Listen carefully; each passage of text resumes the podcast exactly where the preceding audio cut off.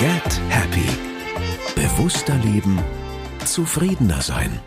Ein Antenne Bayern Podcast mit Kati Kleff. Hallo ihr Lieben, es ist wieder Freitag. Ich hoffe, es geht euch gut. Ich heiße euch von Herzen willkommen. Hoffe natürlich, ihr habt den Sommer genossen und genießt ihn im besten Fall immer noch und seid jetzt in diesem Moment an einem wunderbaren Ort. Eigentlich hätte heute eine nagelneue Folge von Get Happy erscheinen sollen, aber das Leben hat manchmal andere Pläne und mich hat Corona im Sommer niedergestreckt. Das heißt, alle neuen Folgen verschieben sich um zwei Wochen nach hinten. Ich bitte das zu entschuldigen, ich bin einfach noch nicht fit, man hört es auch, die Stimme ist noch angeschlagen, ich huste ab und zu noch und ich möchte das auf jeden Fall zu 100 Prozent auskurieren, bevor ich mich wieder ins Getümmel stürze. Aber ich habe noch mal zwei großartige Folgen, wie ich finde, aus den letzten drei Jahren für euch rausgesucht, die ihr vielleicht noch gar nicht gehört habt. Heute geht es um das Gehirn und die Achtsamkeit und auch nochmal um das Thema Meditation. Ihr habt ja in der vergangenen Woche nochmal mein Gespräch mit Dr. Joe Dispenza vielleicht verfolgt. Und für alle Menschen, die immer noch daran zweifeln, dass Meditation oder auch Achtsamkeitspraxis eine große Auswirkung hat auf unsere physische und psychische Gesundheit, für den ist die Hirnforscherin Dr. Britta Hölzel genau das Richtige. Britta ist eine herzenswarme und unglaublich kluge und gebildete Wissenschaftlerin. Und ich kann euch sagen, ihr könnt euch freuen auf die nächste Stunde mit ihr. Viel Spaß! Britta, zum Einstieg. Was macht denn bitte eine Neurowissenschaftlerin? Wir schauen uns das Gehirn an und schauen uns an, wie sich das Gehirn verändert. Ähm, in unserem konkreten Fall jetzt äh, infolge von Achtsamkeitsmeditationspraxis, ja, mit dem Ziel, besser zu verstehen, wie das Gehirn funktioniert, wie das Gehirn geistige Prozesse, psychische Prozesse unterstützt. Ähm, und auch in meinem Fall jetzt mit dem Ziel zu verstehen, was macht uns zu zufriedenen, glücklichen, gesunden und auch leistungsfähigen Menschen? Wie, äh, welche Korrelate hat dann sowas im Gehirn? Mhm. Siehst du, und das ist die Unterzeile dieses Podcasts. Deswegen freue ich mich so, dass du heute da bist. ich glaube, zum Thema Achtsamkeit hat jeder so seine ganz persönliche Definition. Jetzt leitest du das Institut für Achtsamkeit, deswegen interessiert mich deine ganz persönliche natürlich sehr. Meine ganz persönliche Definition von Achtsamkeit, ich würde sagen, es geht um Bewusstwerden, um wach und präsent sein mit den Erfahrungen, die uns begegnen. Und wenn wir uns die wissenschaftlichen Definitionen anschauen, mit denen wir typischerweise arbeiten, dann hat Achtsamkeit so diese zwei Komponenten. Das ist einmal die Aufmerksamkeit im gegenwärtigen Moment, mhm. also wirklich präsent mit, mit dem Hier und Jetzt zu werden. Und es ist diese Komponente der inneren Haltung von Offenheit, von Akzeptanz, von Neugierde. Also es geht darum, nicht so im Gedanken davongewandert zu sein und in anderen Welten zu schweben. Und es geht auch nicht darum, unsere Erfahrung vorschnell zu verurteilen oder einzuteilen mhm. oder in den Widerstand zu gehen, sondern erstmal offen zu bleiben, vor allem mit den Erfahrungen im Innen ähm, und dann daraus auch einen offeneren und weiteren Blick zu bekommen, also mhm. eine weitere Perspektive auch zu bekommen. Mhm. Das Hier und Jetzt ist natürlich auch innerhalb dieses Podcasts schon häufig gefallen. Mhm.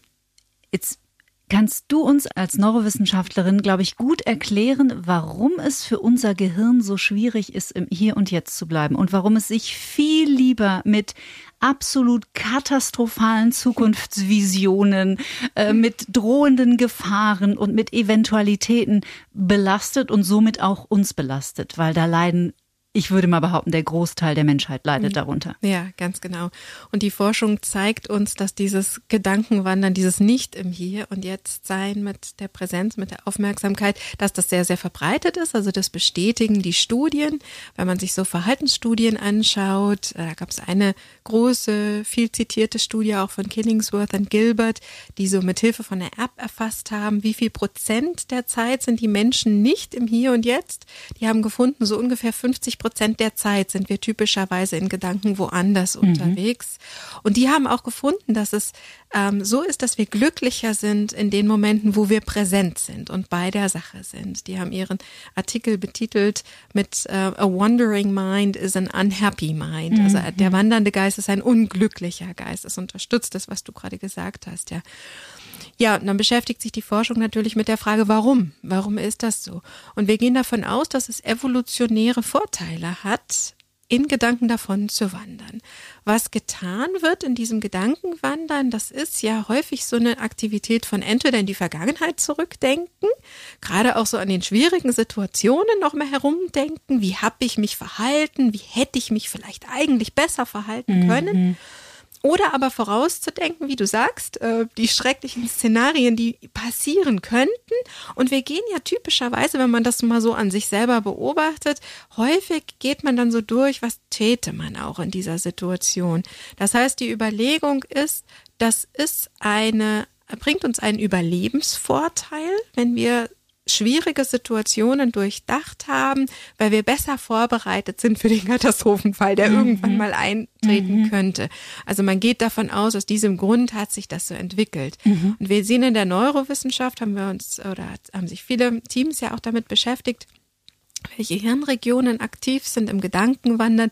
Man nennt das das Default Mode Network, also so ein Standard-Einstellungsnetzwerk, was immer wieder aktiv ist. Das hat viele Unternetzwerke und es scheint so diese Funktion eben einfach auch zu unterstützen, dass wir unterschiedliche Perspektiven einnehmen, also dass wir unterschiedliche zeitliche, räumliche Perspektiven einnehmen, eben als Vorbereitung mhm. zur Überlebensverbesserung. Nun muss man aber sagen, ja, das ist eine gute Sache.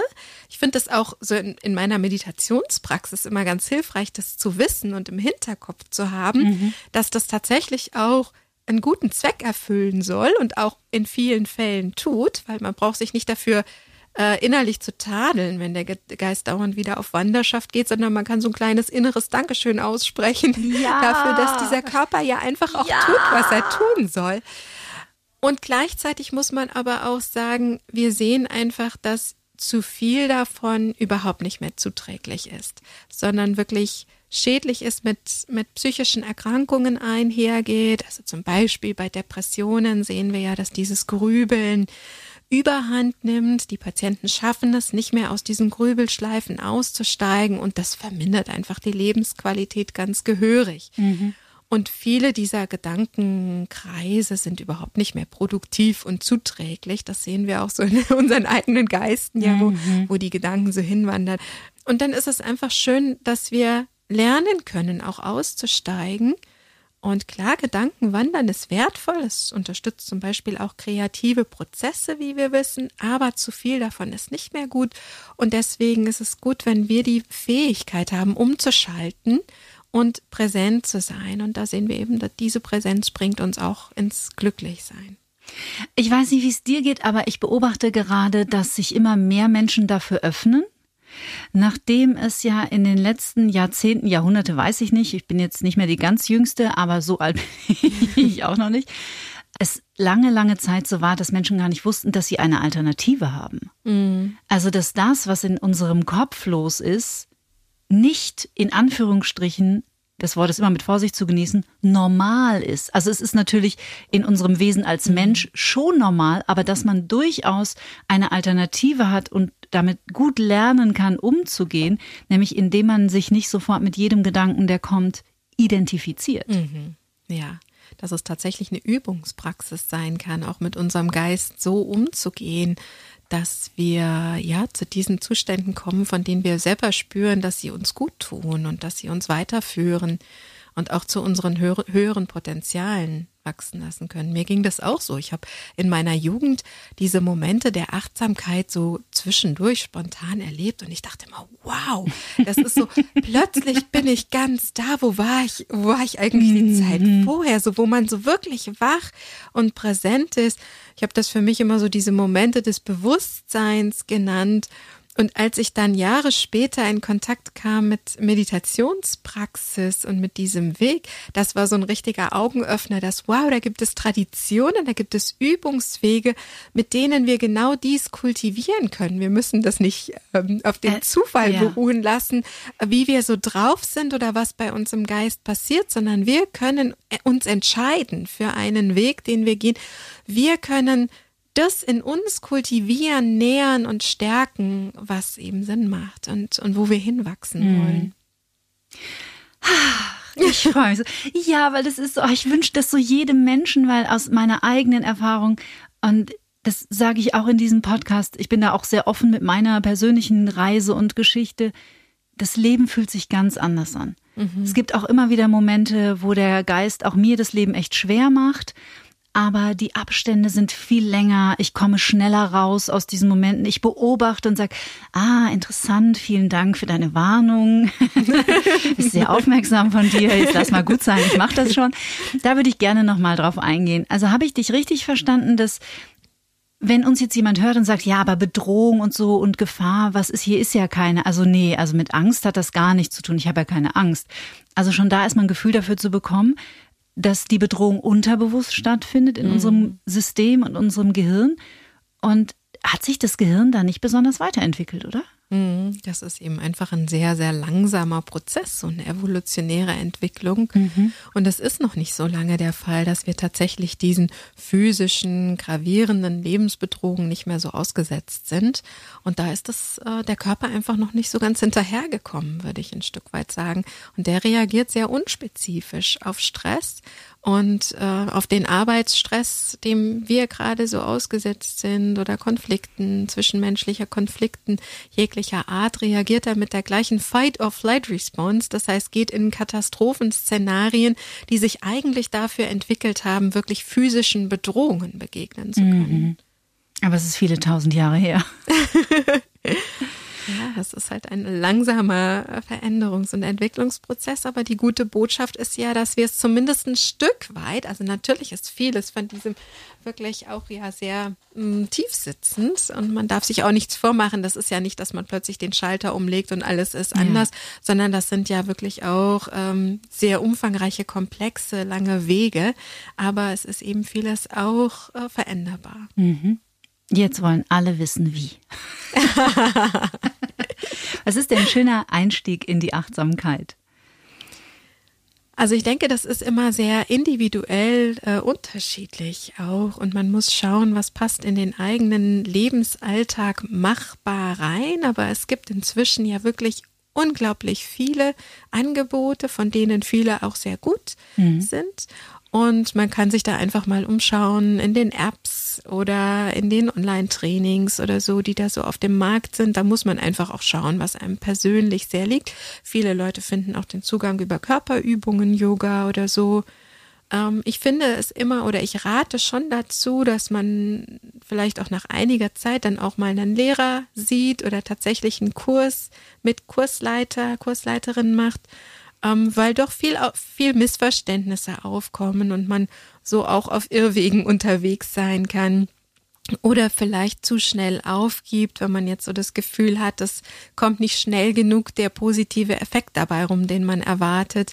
Und da ist eine Gruppe und eine Gruppenleitung einfach auch sehr hilfreich, weil man in der Gruppe sehen kann, andere sind an ähnlichen Stellen vielleicht dran wie man selber und man sich gegenseitig bereichern kann. Und da trägt so eine Gruppe oder ein Lehrer als Unterstützung schon auch mhm. sehr. Mhm. Die Meditation ist ein wesentlicher Bestandteil auch der Achtsamkeit, obwohl ich auch immer wieder beobachte, dass es da noch viele Skeptiker gibt. Oder ich auch immer noch den Satz äh, höre, immer weniger, aber er ist auf jeden Fall noch da, das ist nichts für mich. Mhm. Ist es bei dir auch so? Ist es der Fall, dass deine Kursteilnehmer oder die Menschen, mit denen du arbeitest, da so eine Abwehrhaltung haben? Gut, die, die zu mir kommen, die kommen mit einem Interesse und der Offenheit. Aber wenn ich in größeren Vorträgen bin, dann höre ich das schon öfter, dass die Leute sagen, ich kann das einfach mhm. nicht. Mein Geist ist zu sprunghaft. ich kann mich gar nicht so lange auf eine Sache konzentrieren. Und ja, natürlich, genau, das ist ja die Übung bei der Sache. Und das, das geht uns ja nicht meditieren.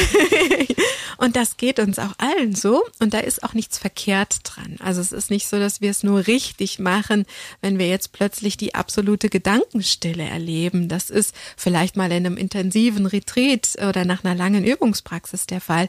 Aber tatsächlich ist der Geist dauernd am Arbeiten und die Gedanken sind immer da. Und wir wollen uns auch nicht alles Denken abgewöhnen, um Gottes Willen, sondern das Denken soll die Rolle bekommen, die ihm zukommt. Wir brauchen nicht jeden Gedanken zu glauben. Das heißt, wir können in eine andere Beziehung zu unserem mhm. Denken kommen und darüber nicht unserem Geist hilflos ausgeliefert sein und uns von ihm in Handlungen und Entscheidungen treiben lassen, unbewusst, sondern wir können eben in diese innere äh, Haltung in, wieder in den Driver Seat kommen und wirklich auch die Dinge in die Hand nehmen und, und diesen inneren Abstand haben und dann das nutzen, auch äh, an Gedanken oder Überzeugungen, was äh, zuträglich und heilsam zu sein scheint. Mhm.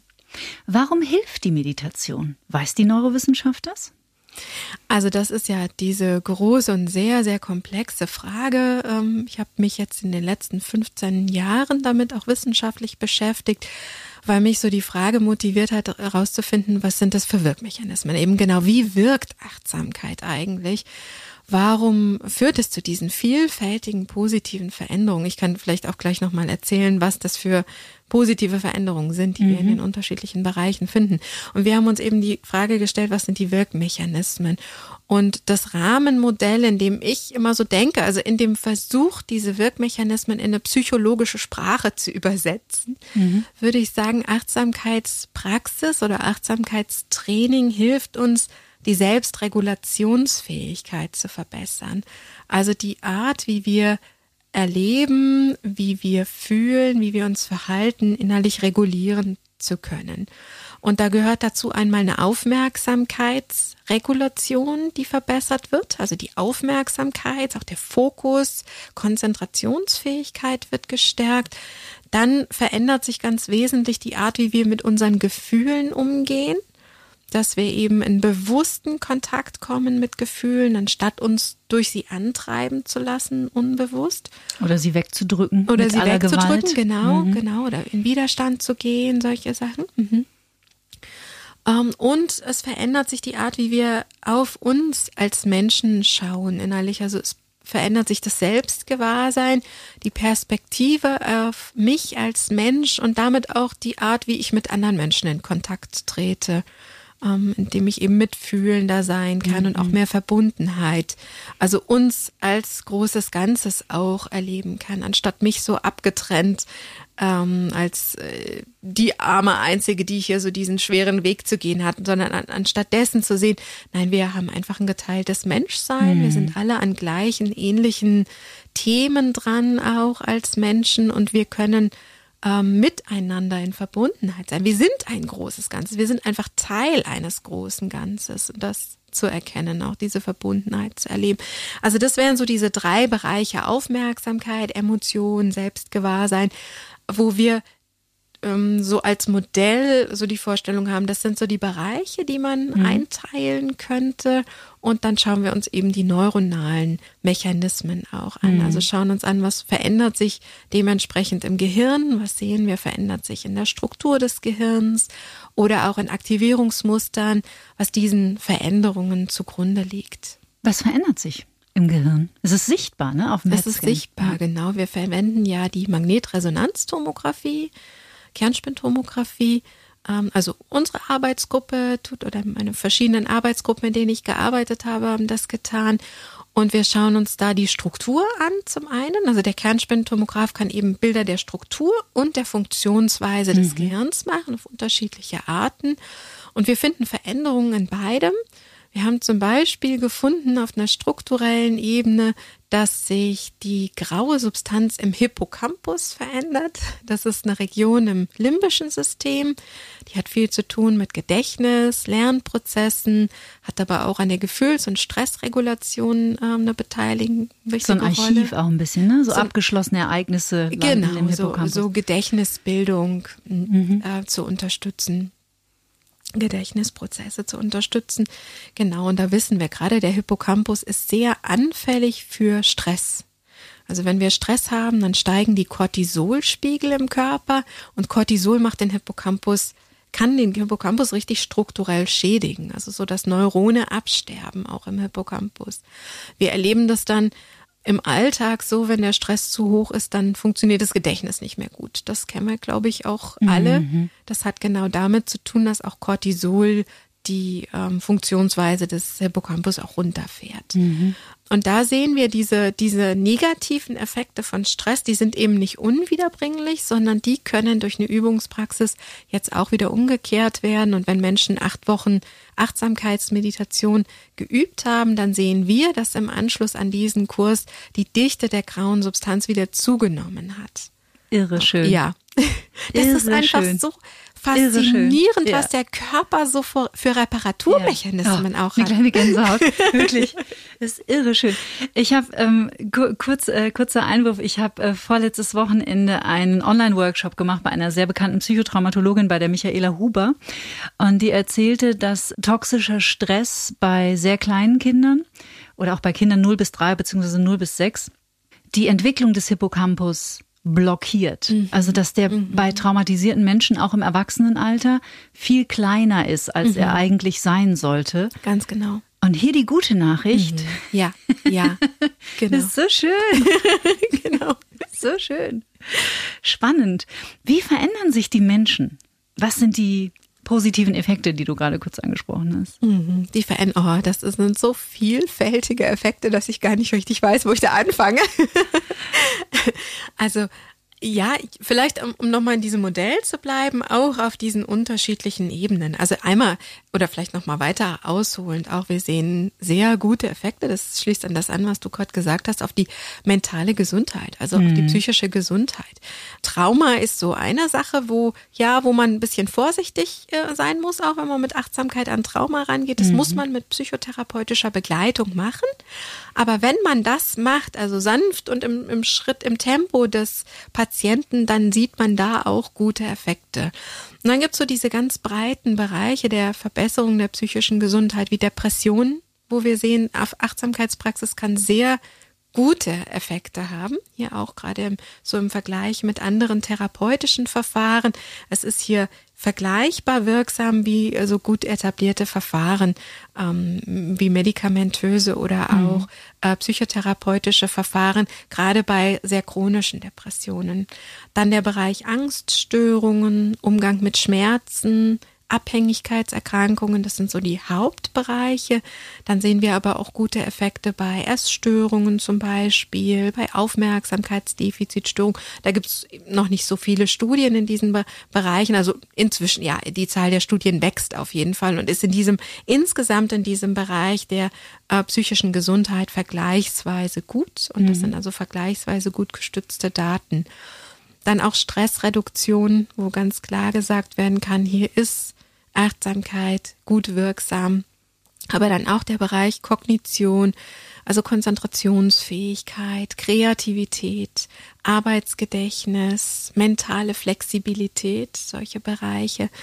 Um, ähm, und dann sehen wir aber auch ähm, vor allem so, Ver oder was ich immer besonders spannend finde, auch Veränderungen im Selbst Bild oder im, mhm. in der Selbstwertschätzung, also Selbstwert, der zunimmt, dass die Leute sagen, sie schätzen sich selbst mhm. besser und sie haben größeres Selbstmitgefühl.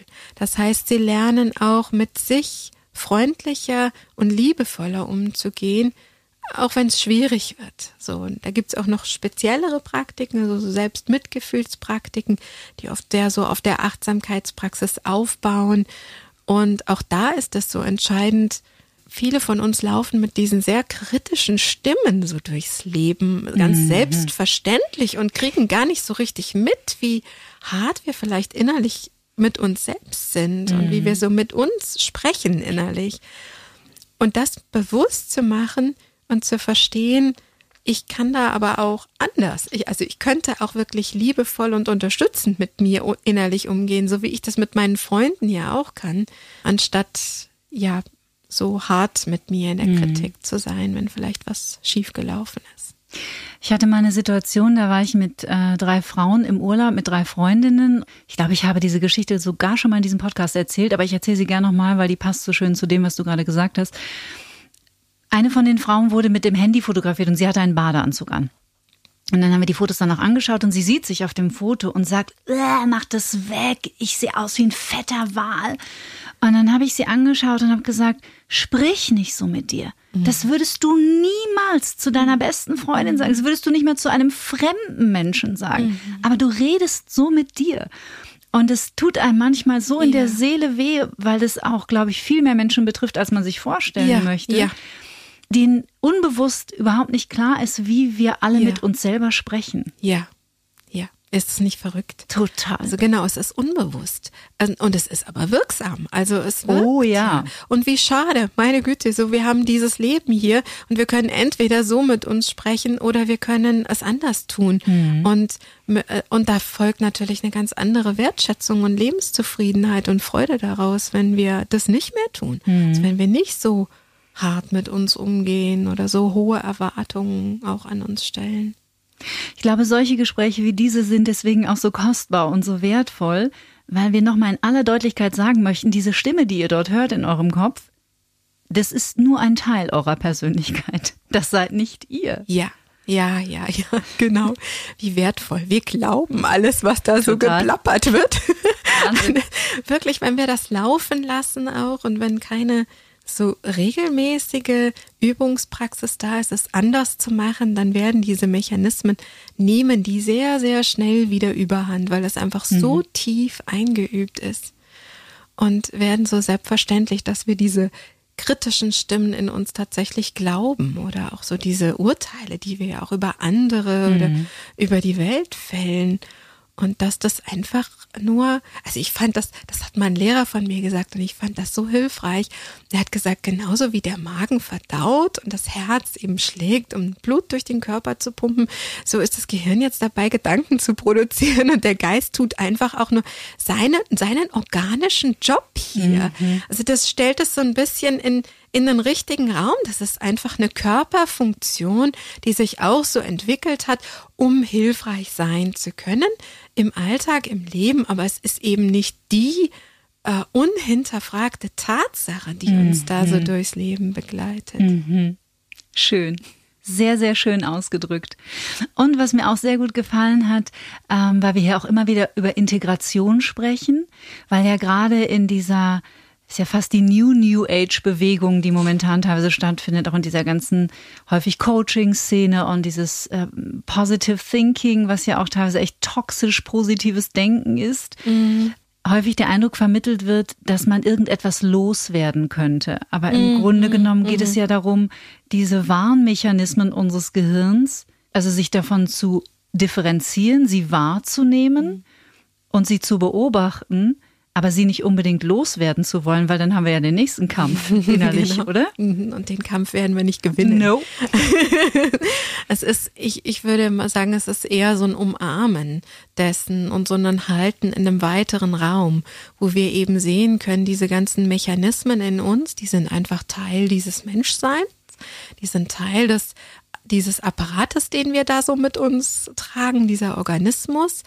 Und die haben alle ihre Rolle, ihre Berechtigung und sind aus guten ähm, Absichten heraus ja mhm. auch so entstanden, aber sie sind eben nicht alles ausfüllend, sondern da kann ein weiterer Raum des Gewahrseins sein, in dem dieses alles läuft und ja auch wirkt, aber äh, wir eben das einfach als ja wie Ströme in diesem Gewahrsein wahrnehmen können denen wir nicht folgen müssen mhm. und, und denen wir auch nicht immer wieder ähm, Futter geben mhm. müssen. Das ist das Prinzip der Ego-State-Therapie. Hast du davon mhm. schon mal gehört? Nicht wirklich. Also gehört schon, aber ich könnte das jetzt nicht wirklich. Geht es im Grunde genommen auch darum, diese, diese neuronalen Netzwerke, diese ganzen verschiedenen Stimmen ähm, zu begreifen als verschiedene Fragmente unserer mhm. Persönlichkeit? Ja, ja.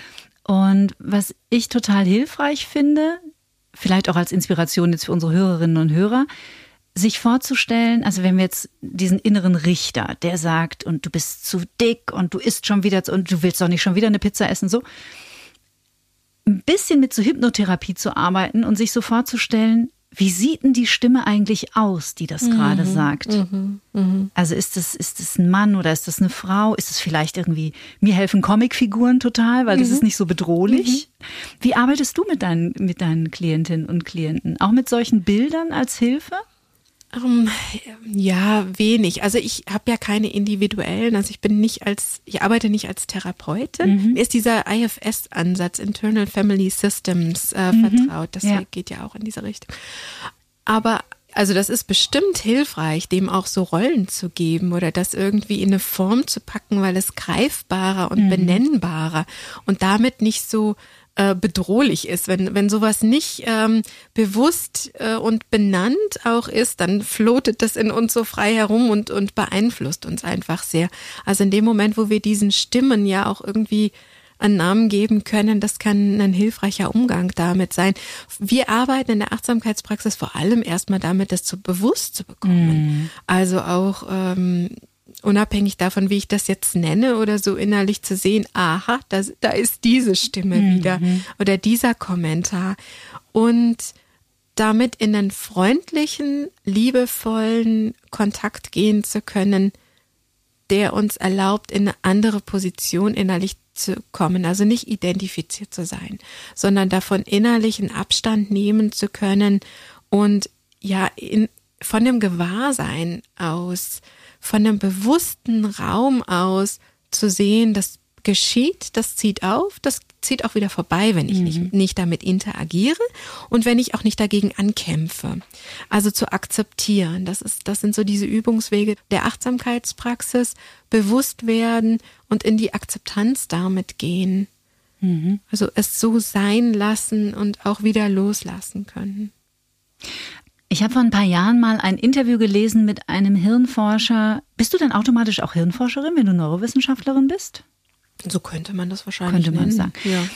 Ähm, gelesen, äh, der gesagt hat, wir können noch so sehr glauben, dass wir bewusste Entscheidungen in unserem Leben treffen. Wir treffen einen so minimalen Teil, weil das Unterbewusstsein ist immer stärker und sitzt am Hebel und sagt, wenn ich will, dass du rechts gehst, gehst du auf jeden Fall rechts. Und ich glaube, er hat auch gesagt, dass wir, dass das Gehirn nach wie vor auch für die Wissenschaft eines der größten Mysterien ist. Absolut. Also das macht einen auch sehr humble, sehr, ich weiß das deutsche Wort. Demütig. demütig, ja. Bescheiden. Wenn man, ja, bescheiden, wenn man anfängt, da diese Forschung zu machen und man hat so das, die Vorstellung, dass man jetzt daran geht und wirklich äh, Dinge aufdeckt und versteht und man merkt so mit jeder Studie mehr, was für ein weiter Weg das ist und wie viele Fragen offen sind. Und ich bin mir auch wirklich nicht sicher, ob die Kernspintomographie das Instrument ist, dem wir noch, also in Bezug auf psychische Prozesse noch so lange so folgen werden. Denn also es ist schon so unglaublich komplex, mhm. ähm, dass man oft das Gefühl hat, wir, also wir haben da noch überhaupt gar nichts verstanden. Mhm. Ja. Das finde ich auch mal schön zu hören, weil wir ja immer glauben, wir wüssten alles. Mhm. Aber gerade was das Gehirn angeht, da bin ich auch skeptisch. Ich glaube, da mhm. kommt noch ein dickes Ende, ja, wenn es ja. überhaupt kommt. Also da wird es sicher noch so richtige Quantensprünge geben müssen. Um, also ich glaube, wir fischen gerade noch auf den völlig falschen Ebenen. Mhm. Aber auf welchen Ebenen wir ansonsten forschen könnten, das ist jetzt mir zumindest noch nicht wirklich klar. Mhm. Wie ist denn der Kontext zwischen Gehirn und Unterbewusstsein? Wo, wo glaubt denn die Wissenschaft, dass das Unterbewusstsein sitzt? Im Gehirn, oder? Also ja, wobei ich glaube schon auch, dass wir mehr und mehr ein Verständnis davon gewinnen, dass wir eben ein ganzer Körper sind, mhm. dass nicht nur das Gehirn da so das Entscheidende ist, sondern wir verstehen ja auch immer mehr, wie entscheidend jetzt zum Beispiel der Darm auch beiträgt, mhm. auch zu psychischen Befindlichkeiten oder sowas. Ähm, und auch so überhaupt auch das Herz einfach eine, eine, ein spannendes Organ ist. Und ich glaube, wir werden da noch äh, sehr viel ganzheitlicher auch denken, ist so mein Verständnis mhm. davon. Auch mehr Verständnis noch gewinnen davon, was Ernährung auch mit psychischen Prozessen macht und so weiter. Da gibt's ja schon ganz, ganz spannende Befunde, aber da ist einfach auch noch so ein toller, langer Weg vor uns. Mhm. Ich glaube, es sind die Chinesen, die sagen, der Darm ist das zweite Gehirn. Mhm. Ich, ich, weiß es nicht, wer das sagt, aber es ist total spannend. Also ich hab's noch, ich kann da auch gar nichts zu sagen. Ich habe da noch nicht viel von verstanden. Mhm. Aber wenn ich so Forschung davon höre oder Dokumentationen darüber sehe, wow, ist das spannend, was da ja, alles los irre. ist. Ja. Und was ich auch so interessant finde, dass es ja auch optisch ähnlich ist. Also diese, diese Ver Verwickelungen im, im, Darm mhm. und Ausstülpungen und auch im Gehirn. Also es gibt schon, es mhm. gibt Parallelen. das, äh, ja. Jeder meiner Gäste hat in der Regel eine ganz persönliche Geschichte, die ihn auf diesen Weg geschickt haben. Und deine ist ja wirklich, muss ich jetzt echt mal sagen, auch ganz schön beeindruckend. Du hast in Harvard studiert. Ich habe da geforscht. geforscht. Also ich habe da nicht studiert. Ich bin wow. nach, dem, nach dem Studium, äh, nach meiner Doktorarbeit nach Harvard und habe da einen Postdoc gemacht. Das kennen wir nur aus Filmen. Da. Wie ist es denn es in war Harvard? tatsächlich richtig toll. Also ich bin da so reingestolpert. Ich hatte mich beworben auf die Stelle bei meiner Chefin Sarah, äh, Sarah Lazar und mir ist ehrlich gesagt gar nicht klar geworden, dass ich mich da in Harvard bewerbe, weil ich glaube, was ja. Ah, ähm, und das ist so im Prozess dann erst klar geworden, dass das jetzt tatsächlich auch Harvard ist. Und es, es war wirklich toll da. Also muss ich wirklich sagen. Es ist natürlich schon auch ein hoher Anspruch da. Aber was ich jetzt so in den USA auch sehr zu schätzen gelernt habe, ist, dass sie sehr offen sind für neue Ansätze. Mhm. Also wo ich hier in Deutschland sehr belächelt worden bin von vielen Kollegen dafür, dass ich Meditation und die Effekte von Meditation auf das Gehirn untersuchen will, so war da eine ganz, ganz große Offenheit dafür da und das wurde auch unterstützt und gefördert. Und es war da immer Raum auch für einen gewissen Anteil an Leuten wirklich völlig neue und total unkonventionelle und vielleicht auch so ein bisschen außergewöhnlich, in, ja, so Wege zu gehen, mhm. einfach die jetzt nicht so klar vorgezeichnet waren. Mhm. Also das war ganz klar spürbar. Man kann da sehr schnell neue Projektideen umsetzen im Vergleich zu den Vorgängen, die ich hier in Deutschland kennengelernt habe. Und ich war einfach an einem ganz, ganz tollen Ort, da auch Boston, MIT. Wir haben da einfach, also die, dieses Institut, wo ich war, das war so eine Kooperation, Harvard, MIT. Und wir haben viele Vorträge dort hören können. Es können, kommen einfach so, einfach ganz, ganz großartige Forscher und mhm. Wissenschaftler auf der einen Seite durch Boston durch, die da ihre Arbeit vorstellen. Und auf der anderen Seite ist es aber auch im Bereich Achtsamkeit, Meditation, Spiritualität so ein schöner Ort. John Kabat-Zinn ist ja dort in der Nähe und hat das Center for Mindfulness da, mhm. ähm, ein bisschen außerhalb von Boston auch aufgebaut, so dass ich die Möglichkeit hatte, da auch weiter zu lernen und mitzuarbeiten ähm, und auch andere einfach ganz tolle Meditationslehrer, die da immer wieder Vorträge gehalten haben. Ich fand das so wunderbar, dass es so diese diese Kombination von diesem wirklichen wissenschaftlich sehr fundierten, hochqualitativen Arbeiten auf der einen Seite und dann dieser echten spirituellen Praxis auch, ähm, auch mit der buddhistischen Philosophie und so, mhm. dass das so da zusammenkam. Mhm. Ja, ist ganz interessant, weil ja aktuell, und da ist ja momentan eine wahnsinnige Bewegung, zum Glück muss man ja sagen, Menschen wie Dr. Joe Dispenza, der ist ja ein Superstar mittlerweile mhm. mit Millionen von Followern. Und wenn ich recht überlege, es gab in Deutschland den sicherlich den, und den gibt es ja immer noch, äh, den bekanntesten Eckhart Tolle, der kommt jetzt nicht aus dem wissenschaftlichen Bereich, mhm. aber zumindest aus dem Bereich der Achtsamkeit, Meditation, du bist nicht, was du denkst, etc. Aber ein Star wurde er in Amerika. Ja, mhm, genau. Warst in Indien auch eine genau. längere mhm, Zeit? Mhm, genau. Was können wir lernen von diesen östlichen Kulturen?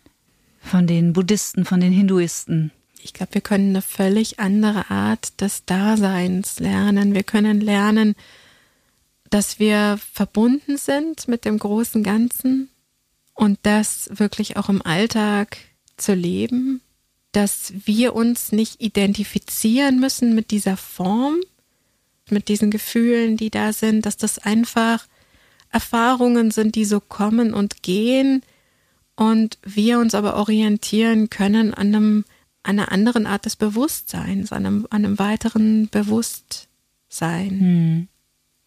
Ich war nie in Indien, aber ich war mehrfach in Thailand. Mhm. Und ich habe dort immer Frieden empfunden. Mhm. Also ja. außer wenn man jetzt mitten nach Bangkok reingeht oder Phuket Stadt.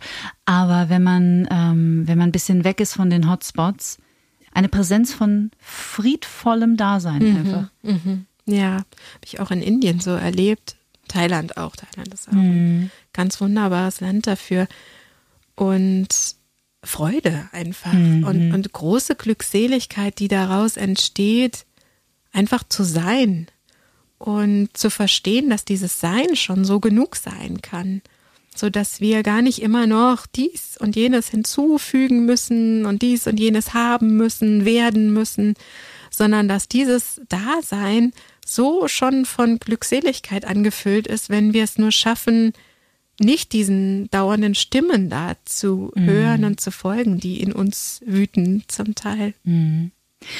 Ich habe irgendwie das Gefühl, dass die Leistungsgesellschaft so langsam einen kleinen Fade-out verzeichnet. Dass Menschen, auch übrigens die jüngeren Generationen 20 plus, einen ganz anderen Wert legen auf Work-Life-Balance zum Beispiel. Die nicht mehr sagen, oh, eine 80-Stunden-Woche ist echt, boah, ich hab's echt gerockt, ey, 80 Stunden gearbeitet. Die mentale Gesundheit wird das Thema der Zukunft sein. Ja, absolut. Das sind ja alle Vorhersagen, auch der WHO oder so, die dahin äh, drauf zeigen, dass wir wirklich da was ändern müssen. Das ist das Thema im Moment, das wir angehen müssen. Was hat uns dahin getrieben, deiner Einschätzung nach? Ist es die Leistung? Ist es dieser Fight-Flight-Modus, in dem wir alle unbewusst seit Jahrzehnten rennen? Gut, das sind ja auch gute Mechanismen, dass wir uns weiterentwickeln wollen, dass wir mehr erreichen wollen, dass wir mehr erfahren, erkunden und schaffen und so. Das hat ja auch ganz positive Effekte, aber das ist sehr, hat sich sehr verselbstständigt. Und dieses Tempo zusammen mit einer Digitalisierung, also auch mit der Technologie, die ja dieses Tempo und diese In- Informationsflut total unterstützt, ähm, ist jetzt einfach nicht mehr kontrollierbar in die, in die, im Moment in diesem Ausmaß. Und da müssen wir gegensteuern. Ich weiß nicht, ob Burnout oder Erschöpfungsdepression die Rückenschmerzen schon offiziell abgelöst haben als Volkskrankheit Nummer eins. Aber auch da, es gibt diesen schönen Hashtag End the Stigma, ähm, passiert gerade unheimlich viel und Menschen fangen an, ja. öffentlich über ihre Depressionen zu reden. Ja. Äh, auch ich habe hier schon mehrfach gesagt, dass ich lange Zeit in Psychotherapie war und ich wäre gar nicht der Mensch, der hier mit dir sitzt, wenn ich das nicht gemacht hätte. Ich bin einfach unendlich dankbar für. Ja. Und dass wir auch die Angst davor ablegen und die Scham. Ja, ja. Ja, und wofür auch? Also, Total. Gell? Total. Wo, wo, ja, da müssen, das müssen wir uns einfach immer wieder überlegen, wo wollen wir hin? Wollen wir jetzt wirklich in diesen, in diesen Leidensschleifen festhängen? Nein, da gibt es einfach auch Wege und, und Authentizität. Erstmal mit dem Ist-Zustand offen und ehrlich umzugehen, ist einfach der ganz wichtige erste Schritt. Nachdem du dieses Wort jetzt auch zweimal benutzt hast, nämlich Verbundenheit, das ist, glaube ich, einer der größten Irrtümer unserer Menschheit der Neuzeit, dass wir glauben, wir seien getrennt voneinander. Ja. Und auch getrennt von der Natur. Welche Rolle spielt denn die Natur in der Achtsamkeit? Also ich glaube, einmal ähm, ja zu verstehen, dass wir Teil der Natur sind. Das wird klar, wenn wir beginnen, uns im Innern zu wahrzunehmen, zu beobachten. Dann wird total schnell klar, wie wir ja auch, also durch unsere physiologischen Prozesse, ein Teil der Natur sind, auch wie wir Tiere auch ähm, gelenkt sind von von der Natur, wie wir das auch sind, auf so vielen Ebenen. Sei es die Rolle, die Ernährung für unser Verhalten spielt. Als Frau finde ich es immer extrem beeindruckend, auch zu sehen, wie sich der Zyklus auf mein Verhalten auswirkt. Also ich kann leider sehr genau vorhersagen, wann es bei uns zu Hause krachen wird, wenn ich in meinen Kalender schaue. Um mal ganz, also um das ganz einfach ganz ehrlich zu sagen, da sind wir einfach auch, ja klar, Hormone wirken auf uns. Und es, es ist so leicht, dass dieses Missverständnis entsteht. Ne? Es ist so leicht, das persönlich zu nehmen und zu sagen, ich bin eben so ein aggressiver Mensch, wo es dann so dies und jenes. Aber nein, zu verstehen, nein, ich bin in bestimmten Situationen aggressiv, weil das einfach meiner Nat unserer Natur entspricht auch. Dann ähm, zu verstehen einfach auch, dass ja Zyklen, Jahreszeiten, ähm, Mond. so Mondzyklen mhm. auf uns wirken können. Ja, das ist ja alles Teil des Naturseins mhm. oder dass ja wir Teil der Natur sind. Mhm.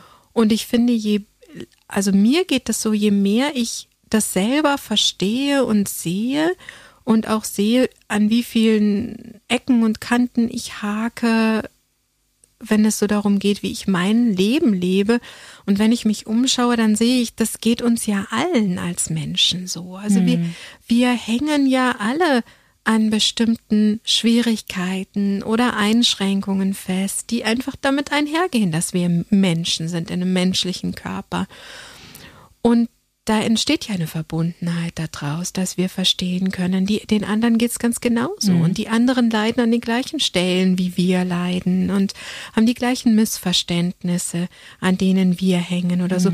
Und wenn ich mir das klar mache, dann entsteht eine Verbundenheit auch mit den anderen. Mhm. Und dann ist da aber auch irgendwie noch was Magisches, was ich so erlebe, das, was ich gar nicht wissenschaftlich erklären kann, sondern dass ich so Erfahrungen gemacht habe, wenn ich wirklich tief in meiner Praxis drin bin, dann laufe ich durch die Welt und ich steige in die U-Bahn ein und ich liebe einfach die alte Frau, die mir da gegenüber sitzt. Mhm. Also da, da ist einfach, da kann so viel tiefe Liebe und Verbundenheit kommen, die jetzt gar nicht aus irgendeinem Verstehen oder sonst was raus entsteht, sondern die einfach ganz spontan und völlig bedingungslos mhm. da ist. Also da scheinen auch einfach so Kräfte in uns freigesetzt zu werden, was auch immer das ist, Oxytocin oder so gibt es übrigens auch Studien dazu, dass Oxytocinspiegel durch Achtsamkeitspraxis gesteigert werden können. Das Bindungshormon. Genau, Bindungshormon, mhm. das sonst so bei Liebe und beim, beim Stillen oder Geburtsvorgang ja. oder sowas auch ausgeschüttet wird. Toller Cocktail auf jeden Fall. ja. ähm, so dass da ja einfach was wirkt auch, was jetzt noch unabhängig ist von diesem intellektuellen Verstehen, mhm. was uns Menschen ausmacht. Was ich an dir sehr sympathisch finde, wenn ich das sagen darf, ist, dass du aus der Wissenschaft kommst, die ja sich mit Beweisen und mit Studien und Forschungen etc. beschafft, aber du diese Offenheit hast, trotzdem zu glauben. Mhm. Fällt es dir schwer? Fühlt sich nicht so an für mich.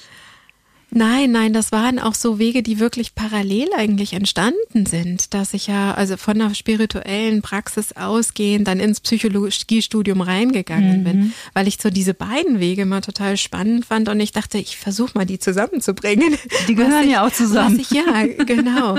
Was, äh, was aber gar nicht, äh, noch gar nicht so einfach ist. Mhm. Aber ich finde schon, dass es sich an vielen Punkten einfach auch total bereichert. Ja. Also ich finde schon, dass das wissenschaftliche Verständnis auch eine spirituelle spirituelle Praxis total bereichern kann. Also einfach ganz praktisch auch, wenn man sich so überlegt, wie lernen wir oder wie, wie schaffe ich es jetzt, neue, gute Lebensgewohnheiten aufzubauen oder so. Da kann man sich ja durchaus auch mal von wissenschaftlichen Erkenntnissen inspirieren lassen oder im Verständnis, wie unser Gehirn, was wir so verstanden haben, wie es so funktioniert, um Aufmerksamkeit zu regulieren oder so.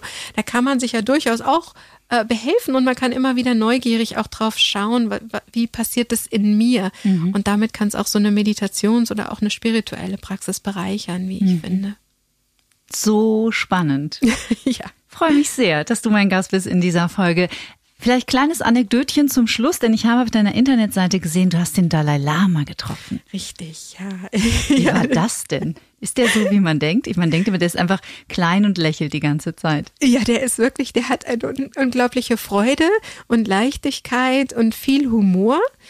Ähm, und ich fand es total spannend. Also ich war jetzt, es war einfach auch ein besonderer Moment, weil wir von, auf einer großen Bühne von einem großen Publikum standen und da kam natürlich auch ein, ja, eine, eine gewisse Aufregung oder sowas so hinzu. Aber ich hatte schon auch das Gefühl, es ist, es ist schon auch ein besonderer Raum, so der, der um ihn herum äh, entsteht. Und ich hatte eine ganz seltsame, auf der anderen Seite auch wirklich seltsame Begegnung mhm. mit ihm denn ich durfte da meine Arbeit vorstellen in diesem Vortrag, habe so eine Viertelstunde lang über unsere neurowissenschaftlichen Befunde gesprochen mhm. und dachte, jetzt habe ich was ganz Spannendes erzählt und irgendwie habe so erwartet, dass ihn das vielleicht auch interessiert hat und so. Und er schaut mich am Ende dieses Vortrags nur an und sagt, äh, weißt du, also wie kommt es eigentlich, dass ihr Neurowissenschaftler alle so große Nasen habt? gar nicht stimmt, abgesehen davon. Ja, ich, ich habe bestimmt nicht die kleinste, aber ich hatte irgendwie gedacht, aber ich habe doch gerade was Spannendes erzählt. Also, ist ja witzig. Also es, er hat einfach viel Humor und er spricht so, ich glaube, er spricht einfach seine Gedanken aus in mhm. dem Moment, wie sie so kommen, was auch ganz äh, liebevoll irgendwie auf seine Art ist. Die Psychohygiene des Dalai Lama. Ja. Witzig. Ich war mal in Sri Lanka in einem Ayurveda Resort und äh, dort machte ein buddhistischer Mönch äh, zweimal die Woche eine Meditation. Der kam mit dem Tuk-Tuk-Car und wurde aus dem Kloster praktisch äh, herübergefahren, außer wenn es regnete. Oh no, if it rains, monk doesn't come. No, no, no. Und dann war ich mal in Sri Lanka regnet es ständig. Und dann wartete diese ganze Mischpoke in diesem Resort darauf, ah, es regnet, wird der Mönch kommen oder nicht? Man war, no, if it rains, monk doesn't come. Und dann waren wir auch in einem buddhistischen Kloster und das ist ja für uns in der westlichen Welt, ist das sowas total ich weiß gar nicht, ich kann dir gar nicht sagen, was ich für ein Bild davon im Vorfeld hatte, aber das, was ich dort gesehen habe, war es auf jeden Fall nicht. Also es war eher so, sind ja natürlich auch ganz normale Menschen. Ja. Ne? ja. Sind ganz, auch der Dalai Lama ist ein ja, ganz normaler ja. Mensch und, und gerade der Buddhismus haben wir in der Folge mit Curse vor ein paar Wochen besprochen. Da gibt's ja nicht mal einen Gott. Und der Dalai mhm. Lama ist es erst mhm. recht nicht. Mhm. Also ja, so ja, spannend genau. eigentlich. Schön, süße Geschichte. Also ich finde nicht, dass du jetzt so einen riesigen Nase hast. Aber. Gut, der Dalai Lama ist ja auch nicht besonders groß. Man weiß nicht, was seine Perspektive ist. Dr. Britta Hölzel, ich würde mit dir auch am Schluss gerne etwas machen, das ich mit allen meinen Gästen mache. Ich beginne Sätze mhm. und würde dich bitten, sie intuitiv zu beenden. Wow. Du kannst dir so viel Zeit lassen, wie du möchtest. Okay. Also kein Druck, bitte. Mhm. Das erste, was ich morgens nach dem Aufstehen tue, ist Frühstücksboxen packen. ja. Am besten entspanne ich mich, wenn ich alleine bin. Meinem inneren Schweinehund begegne ich, indem ich. Oh, sehr, sehr, sehr unterschiedlich, muss ich ganz ehrlich sagen. Also das kommt total auf die äh, Befindlichkeit gerade so an. Also manchmal ähm, mit viel Humor und Leichtigkeit und manchmal aber auch gar nicht so richtig gut. Also manchmal auch einfach mit ganz viel Widerstand. Mhm.